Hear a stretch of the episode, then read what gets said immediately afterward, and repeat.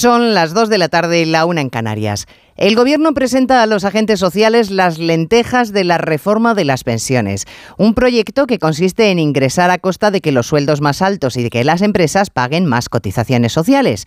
Dice el Gobierno que así se garantiza el sistema. Pues oiga, las cuentas no salen. Lo que el nuevo sistema va a aportar a las arcas del Estado es una cantidad equivalente al 1,2% de nuestro Producto Interior Bruto.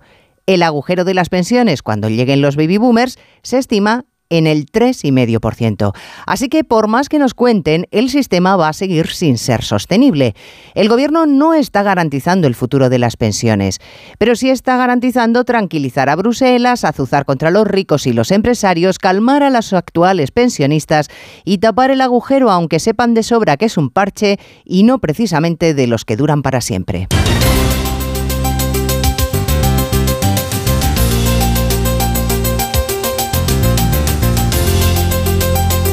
En Onda Cero, Noticias Mediodía, con Elena Gijón.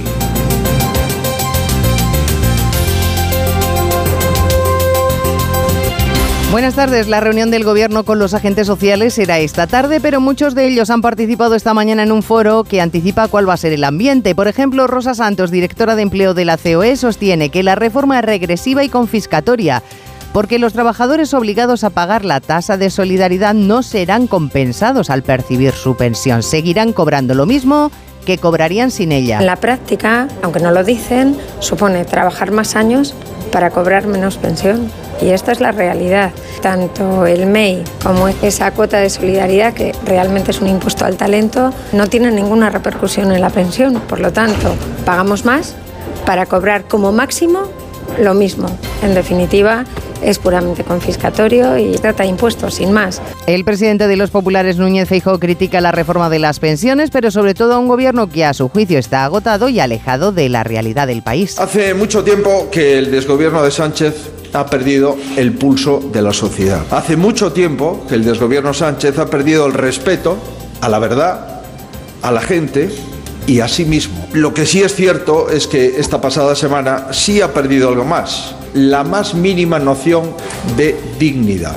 La dignidad es incompatible con compartir el Consejo de Ministros con personas que llaman a tu partido cobarde, machista, traidor al feminismo y fascista. Colea también la ley de vivienda que el PSOE dice que está a punto de acordarse con Podemos encastillado en topar en el 2% la cantidad que se puede incrementar la cuota a un inquilino. Esta mañana el exministro de Industria con el PSOE, Joan Clos, actual presidente de la patronal del alquiler, cargaba contra los morados. Dice que limitar el precio del alquiler no favorece el acceso a la vivienda de los que menos recursos tienen. Más bien, le decía al SINA, lo dificulta. Meter esto en la ley es empeñarse en maltratar al propietario. El problema está en que algunos de Podemos ven al propietario no como un colaborador necesario en un país que no tiene vivienda pública, sino eh, como un enemigo social. Claro, si resulta que el propietario es un enemigo social, a por él, ¿no? Estos son los problemas económicos domésticos adobados con una invasión rusa en Ucrania que dura más de un año y desde hace tres días una crisis bancaria provocada por la caída del Silicon Bank americano que ha contagiado a las bolsas de todo el continente, en particular al sector bancario que en algunos casos se dejan más de un 10%. Ahora mismo ha comenzado la comparecencia de Joe Biden ante su país para dar cuenta de las medidas excepcionales y de urgencia que va a adoptar para evitar una quiebra del sistema. Y ahora en España, moción de censura será la próxima próxima semana, entre el 21 y el 23. Sánchez solo estará el primer día porque el resto tiene compromisos internacionales. Así que le va a dedicar una jornada a Ramón Tamames, candidato de Vox a la presidencia del gobierno. 20 segundos ha tardado la comunicación institucional de la moción por parte de Merichel Batet. Les comunico que el martes 21 de marzo por la mañana dará inicio el debate de la moción de censura y finalizará el 22, día en el que también se producirá la votación final. Sobre la hora concreta del inicio del debate, mañana en la Junta de Portavoces eh, la anunciaré y también ustedes serán debidamente informados. Hay más noticias de la actualidad y la mañana y vamos a repasarlas en titulares con María Hernández y Paloma de Prada. El defensor del pueblo da un tirón de orejas a las administraciones por la atención primaria, el deterioro de la sanidad y las enormes demoras en los centros de salud. El informe anual de la institución denuncia un desigual acceso al comedor escolar y refleja que el Estado es el mayor contratador de temporales. La alcaldesa de Barcelona niega haber presionado para sancionar a un fondo de inversión por negarse a destinar inmuebles de su propiedad al alquiler social. Ada Colau ha prestado declaración en un juzgado como investigada por delitos de coacción y prevaricación. El presidente chino tiene previsto hablar la semana que viene con su homólogo ucraniano Volodymyr Zelensky, en el que sería el primer contacto entre ambos desde el comienzo de la guerra. La conversación se produciría después de la reunión que mantendrá en Moscú con Vladimir Putin. La dirección de la prisión de Zuera investiga la brutal paliza que sufrió un preso que cumplía prisión permanente revisable y que tuvo que ser hospitalizado de extrema gravedad. Su agresor, compañero de celda, formaba parte del programa de prevención de suicidio y tenía asignada su vigilancia. Todo a la vez en todas partes se convierte en la incontestable triunfadora de los Oscar con siete de los once premios a los que optaba la comedia existencial. Se ha impuesto a Sin Novedad en el Frente, Tar o Los Fabelman, la película de Spielberg, gran perdedora de la noche. Muere a los 88 años el escritor japonés Kenzaburo Oe, galardonado en el 94 con el Nobel de Literatura. Fue una de las grandes voces críticas de su país y uno de los más importantes novelistas japoneses contemporáneos. Pacifista, activista vista nuclear y comprometido políticamente. En cuanto al tiempo, comienza una semana de grandes altibajos térmicos. El frente que se ha colado por Galicia va a dejar lluvias, olas de 6 metros y rachas de viento de hasta 120 kilómetros por hora. Cristina Rovirosa. Tiempo revuelto en el Cantábrico, donde el viento llega de la mano de lluvias intensas y de tormentas que afectarán a toda la franja, desde Galicia hasta el País Vasco y Pirineos. Nada que ver con la situación en el centro y sobre todo en el sur y este peninsular, donde sigue imponiéndose el sol y unas temperaturas inusualmente altas altas, 30 grados en Valencia, Murcia o Zaragoza o 26 en Sevilla. Madrid con 20 será la capital más cálida de Europa. En ninguna ciudad se bajará de los 15 grados, los que tendrán en Lugo, pero este romance con la primavera será efímero. Mañana las temperaturas bajan de sopetón hasta 10 grados. Sofía tiene 22 años. Siempre le han gustado las matemáticas y todo lo relacionado con el espacio. Desde pequeña tenía clara su vocación. Sabía que quería hacer una ingeniería. Ahora estudia en una universidad pública gracias a una beca. Cuando termine piensa ampliar su formación con un doctorado que le permita completar su currículum y dedicarse a uno de los campos con más futuro, la aeronáutica. No es magia, son tus impuestos. Agencia Tributaria, Ministerio de Hacienda y Función Pública, Gobierno de España. Dos cositas. La primera, un motero llega donde nadie más llega. La segunda, un mutuero siempre paga menos. Vente a la mutua con tu seguro de moto y te bajamos su precio sea cual sea. Llama al 91 555 5555. 91 555 5555. Por esta y muchas cosas más, vente a la mutua. Condiciones en mutua.es. Descubre una experiencia única en las tiendas porcelanosa. Productos innovadores, diseños exclusivos, espacios vanguardistas. El futuro es ahora y es porcelanosa. Y del 3 al 18 de marzo aprovecha los días porcelanosa con descuentos muy especiales. Porcelanosa, 50 años construyendo historias.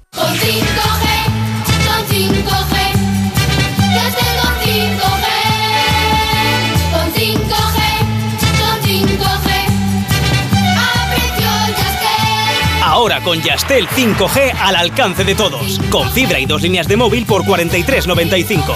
Llama al 1510. Sabemos lo importante que es sentir a alguien cerca.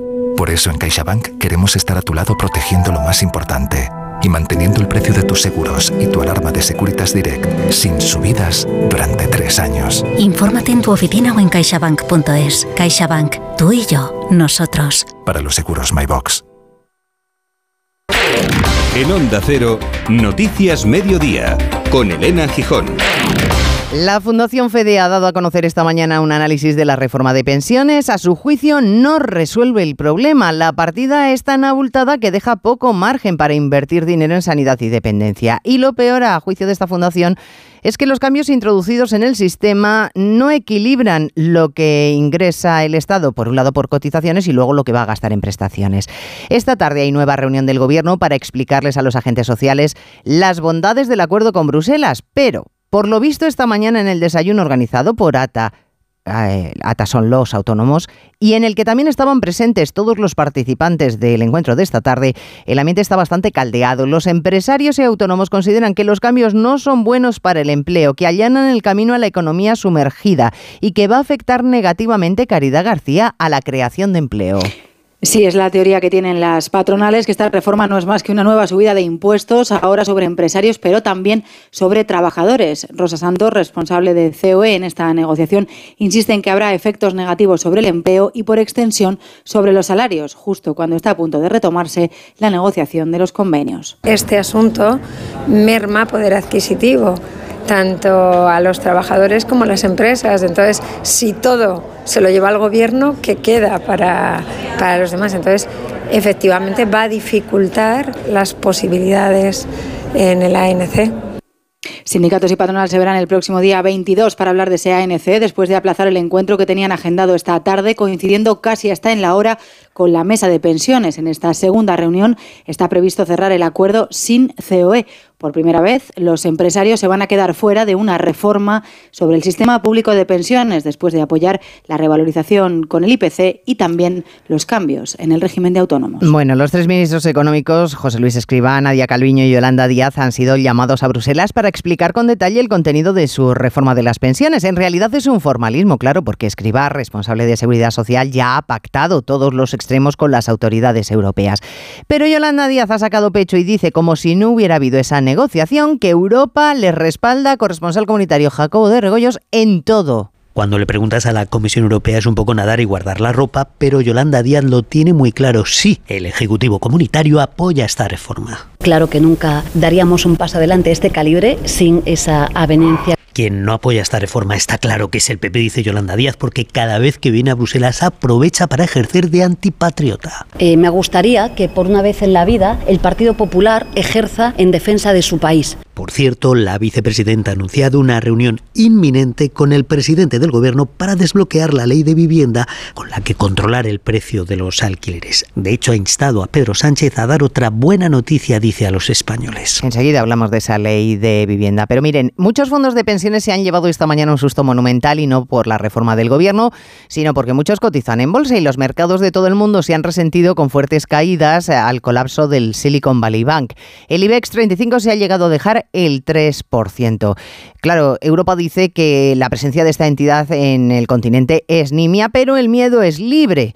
Así que en Estados Unidos, para tratar de aplacar la situación, el presidente norteamericano Joe Biden acaba de terminar corresponsal comunitario, eh, corresponsal en Estados Unidos, Agustín Alcalá, eh, su comparecencia ante sus conciudadanos para dar detalle de las medidas extraordinarias que piensa aplicar para contener esta situación. Elena, buenos días. El presidente Joe Biden, a quien estamos escuchando, ha señalado que su administración ha decidido actuar de manera extraordinaria para asegurar que los depositarios del Silicon Valley recibirán a partir de esta mañana su dinero evitar que el pánico se extienda a otros bancos de mediano tamaño y para garantizar que los trabajadores de las compañías que tenían su dinero en este banco reciben sus nóminas y las pymes su dinero. Biden ha tranquilizado a sus compatriotas y ha afirmado una y otra vez que el sistema bancario norteamericano es seguro y solvente y que el dinero del Estado no servirá para rescatar a los directivos que serán despedidos, los dueños o los inversores de este banco californiano, ni tampoco del Signature Bank especializado en bancos de criptomonedas que ayer fue cerrado por los reguladores. La cuestión, Elena, en este momento es que después de descubrir que había dos cucarachas, ¿cuántas más cucarachas quedan? Bueno, pues eso nos lo tendrá que decir la administración norteamericana que ya está tratando de poner coto al asunto. Un instante y hablamos de la moción de censura que va a tener lugar entre el martes y el jueves de la semana que viene. Noticias Mediodía. Si cada vez que miras a tus neumáticos oyes esto...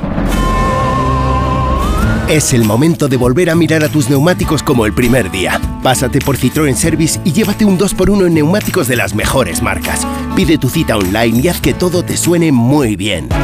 Citroën. Condiciones en citroen.es. Almuñécar la Herradura, transformando nuestro futuro turístico. Avanzamos hacia un turismo sostenible con innovación tecnológica. Mejoramos día a día para hacerle más cómoda la estancia al visitante. Almuñécar la Herradura, cada día alcanzando el destino turístico inteligente. Visite nuestra web www.visitaalmuñécar.es. Almuñécar la Herradura, visítenos, le esperamos. Patronato de Turismo de Almuñécar la Herradura, Ayuntamiento de Almuñécar. Una guitarra eléctrica bajo una tormenta eléctrica suena así. Y un coche eléctrico asegurado por línea directa, así.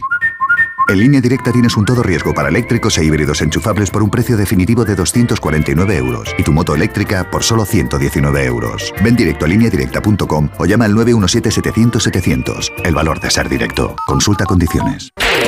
Síguenos en Twitter, arroba Mediodía OC. La presidenta del Congreso, Merichel Batet, da absoluta libertad a Ramón Tamames, de 89 años, que es el candidato a la moción de censura de Vox contra Pedro Sánchez, para que defienda su programa desde el lugar del hemiciclo que mejor le convenga.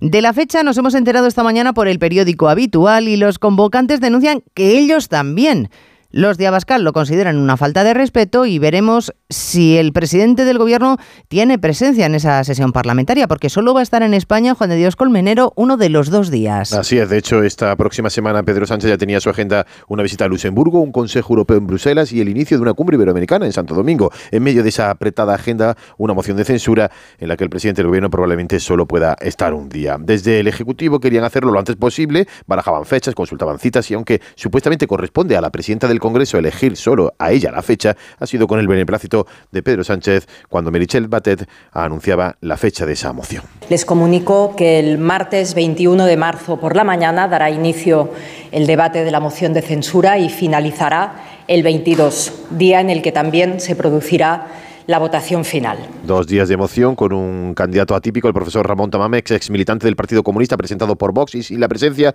del líder de la oposición, Sánchez, intentará utilizar precisamente la moción para descalificar no tanto al candidato propuesto, sino al grupo que no presenta la moción, el Partido Popular. El alcalde de Madrid, Martínez Almeida, considera que la mejor moción de censura a Pedro Sánchez se va a celebrar el próximo 28 de mayo, día de elecciones municipales y autonómicas. Y la portavoz del Gobierno, Isabel Rodríguez, que la moción va a ser una buena ocasión para mostrar su programa de gobierno frente al PP.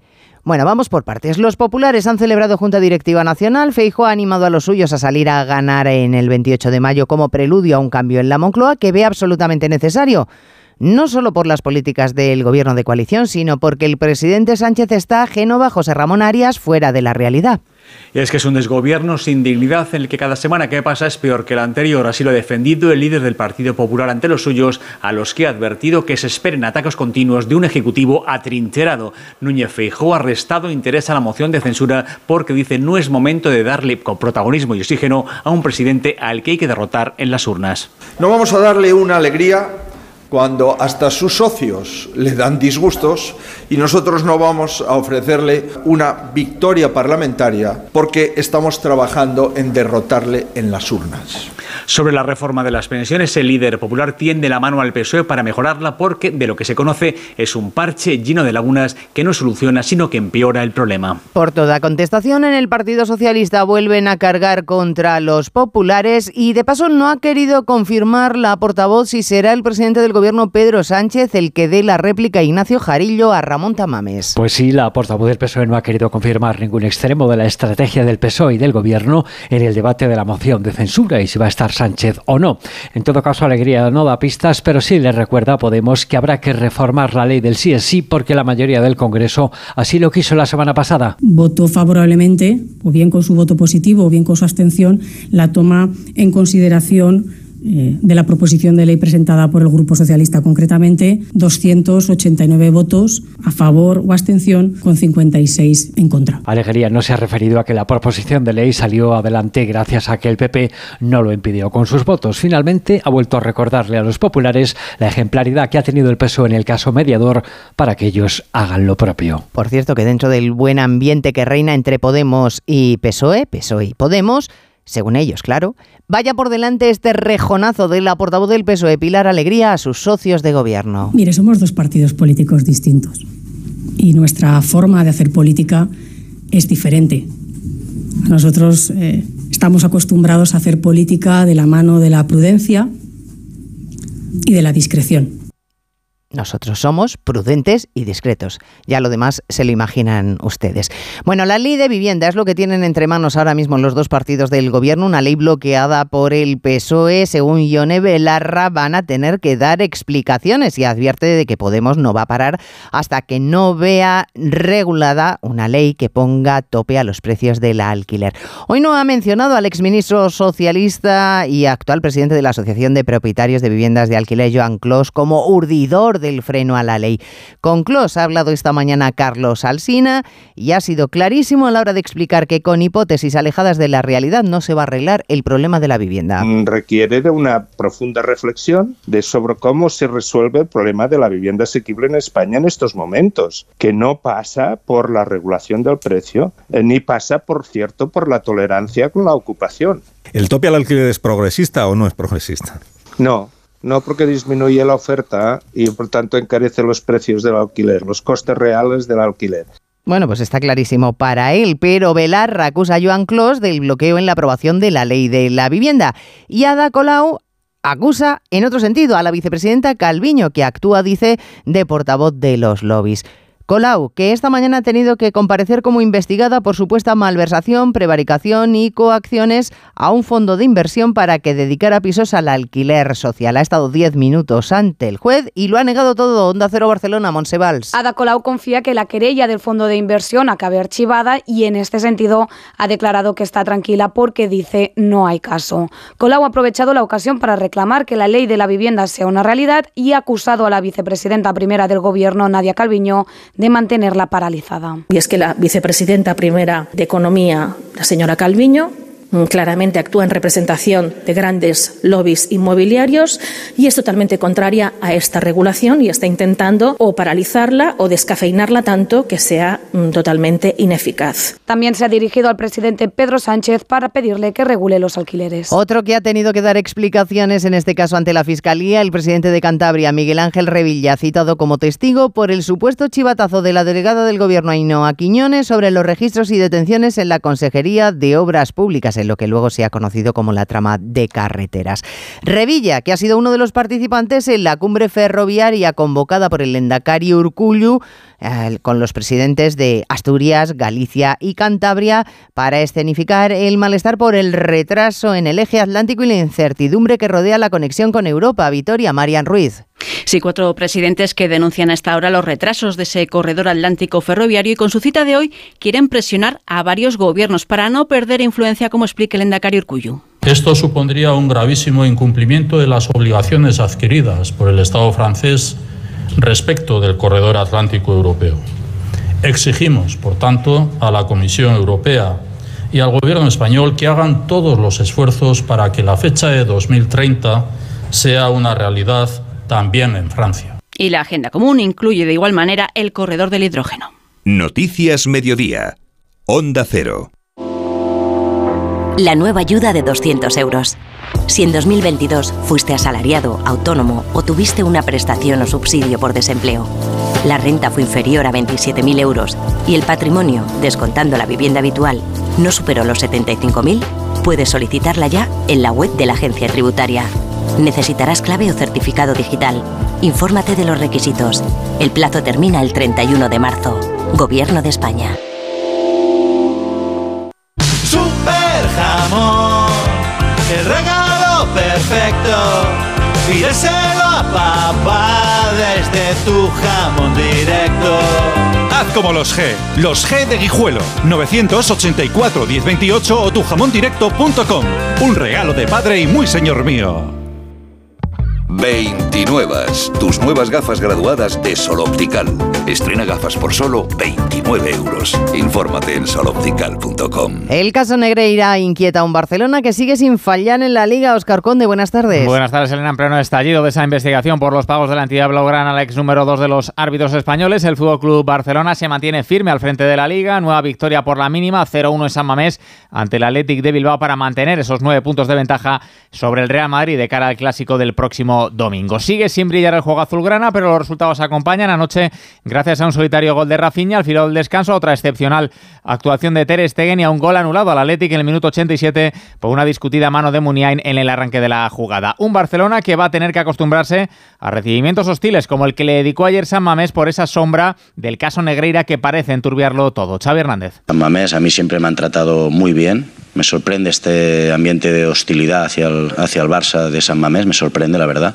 Y me entristece, ¿no? porque siempre nos han tratado muy bien. Y esto me entristece, la verdad. Sí, juzgar antes de tiempo creo que no es, no es bueno para la sociedad. No, no, no tengo nada más que decir, sí, y me entristece, nada más. Sigue el Barcelona proclamando su inocencia en ese caso Negreira. Lo hacía ayer Joan Laporta en su perfil de Twitter al asegurar que son víctimas de una campaña contra su honorabilidad en la que ahora dice ya están todos. Sentenciaba el presidente Blaugrana tan solo unas horas después de que el Real Madrid confirmase que se va a personar en el procedimiento cuando el juez lo abra a las partes perjudicadas para defender sus intereses. Hoy hemos conocido que el Consejo Superior de Deportes también se personará en la causa una vez que el juzgado admita trámite esa denuncia presentada por la Fiscalía. Un escándalo arbitral sobre el que también se ha pronunciado en las últimas horas el entrenador del Atlético de Madrid, Simeone. Son temas que tiene que resolver la gente que lo tiene que resolver. Eh, nosotros eh, tenemos la ilusión de que se resuelva para que lo podamos entender todos y, y juguemos con las mismas herramientas a todos los equipos. Y está claro de que cuando se abre una puerta, después se abre una ventana. Palabras del técnico rojiblanco en la previa de ese partido que el Atlético de Madrid juega esta noche en campo del Girona y que va a servir para cerrar la vigésimo quinta jornada de Liga. Una jornada de la que ayer, al margen de ese triunfo del Barça en San Mamés, también tuvimos el empate a uno entre Mallorca y Real Sociedad, mismo resultado que firmaron Villarreal y Betis en el Estadio de la Cerámica, mientras que el Sevilla logró una importante victoria en su pelea por la permanencia, superó al Almería por 2 a 1. Lejos del fútbol y a solo 10 días del comienzo del Mundial de MotoGP, los últimos entrenamientos de Portimao han dejado claro el dominio de Ducati con el vigente campeón del mundo, el italiano Bagnaia, destrozando el récord de circuito portugués, muy lejos de la cabeza Honda, con un discreto decimocuarto tiempo para Mar Márquez. Si mañana fuera la carrera, eh, estamos del 5 al 10, pero veremos, veremos el fin de semana de, de carrera, es, es, muy diferente un test, no hay la misma goma, patina más la pista, cuántas veces en pretemporada se ha visto muchos pilotos rápidos que luego no, y al revés, así que, que bueno, veremos, pero lógicamente si tú vas rápido ya estos dos días, pues tienes muchos más, eh, más posibilidades de hacerlo bien el fin de semana. Y en baloncesto el Real Madrid mantiene el liderato de la Liga CB tras ganar ayer a Bilbao, se oído de un Barcelona que superó también a Manresa, el Real Madrid que mañana va a recuperar en cancha del EFES turco ese partido de Euroliga aplazado hace unas semanas por los terremotos que sacudieron el país otomano. ¿Nervioso? ¿Desanimado? Tranquilo. Ansiomed con triptófano y vitamina B6 contribuye al funcionamiento normal del sistema nervioso. Y ahora también Ansiomed Noche. Consulte a su farmacéutico o dietista. Los mejores documentales ahora se escuchan. Chaperos, en Sevilla no había. Arnie. Yo creo que fui pionero en esto. Eh, tiene servicio secreto estadounidense. El ingeniero. Cuatro juzgados de español lo estaban buscando. Por falsedad de documentos, estafa. El constructor. A todas las concejalas habrá que regalarles algo. Solo en Sonora. A ver esa foto, decir patata. ¡Hijolusa! Es que decir patata es decir hijolusa. Para freír, guisar, asar o hacer al microondas. Entre nuestra gran variedad encontrarás la patata perfecta para tu plato, siempre con la misma calidad. Patatas hijolusa. El reto de comer bien cada día. Con las lentillas, el polvo, los ordenadores, notamos los ojos secos, nos pican. La solución es Devisión Lágrimas. Devisión alivia la irritación y sequedad ocular. Devisión Lágrimas. Este producto cumple con la normativa vigente de producto sanitario. Onda Cero. Noticias Mediodía. Rusia va a ser el primer viaje al exterior de Xi Jinping tras haber consolidado su poder con un tercer mandato presidencial consecutivo, algo inédito en China. Parece que será la próxima semana cuando se reúna en Moscú con el presidente Putin. El chino quiere impulsar su propuesta de negociación para poner fin a la guerra, una hoja de ruta que Estados Unidos y Bruselas han rechazado por poco realista. Corresponsal en China, Laura Laplana. Xi Jinping podría reunirse con Putin en Moscú la semana que viene. La esperada visita del líder chino a Rusia podría verse como un esfuerzo más activo en actuar como mediador para poner fin a la guerra en Ucrania. Además, según el medio Wall Street Journal, Xi tendría también previsto hablar con Zelensky la misma semana. El encuentro, en este caso virtual, sería la primera conversación entre los dos presidentes desde el inicio del conflicto. Estados Unidos y Europa se han mostrado bastante escépticos ante la supuesta postura de paz de China, especialmente por la cercanía diplomática entre Pekín y el Kremlin.